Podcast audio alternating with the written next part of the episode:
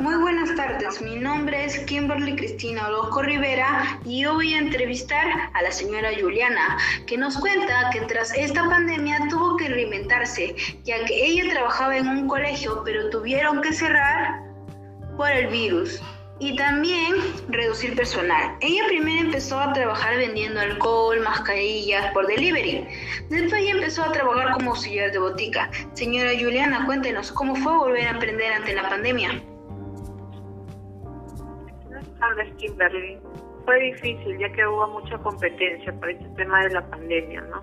Todos vendían mascarillas y alcohol. Mm, se entiende.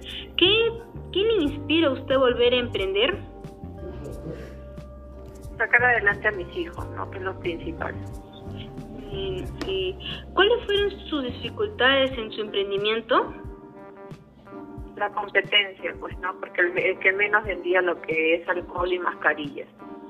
Y la competencia es fuerte en esa parte que ya hemos entrado en la pandemia. ¿Cómo así empezó a trabajar como auxiliar de botica?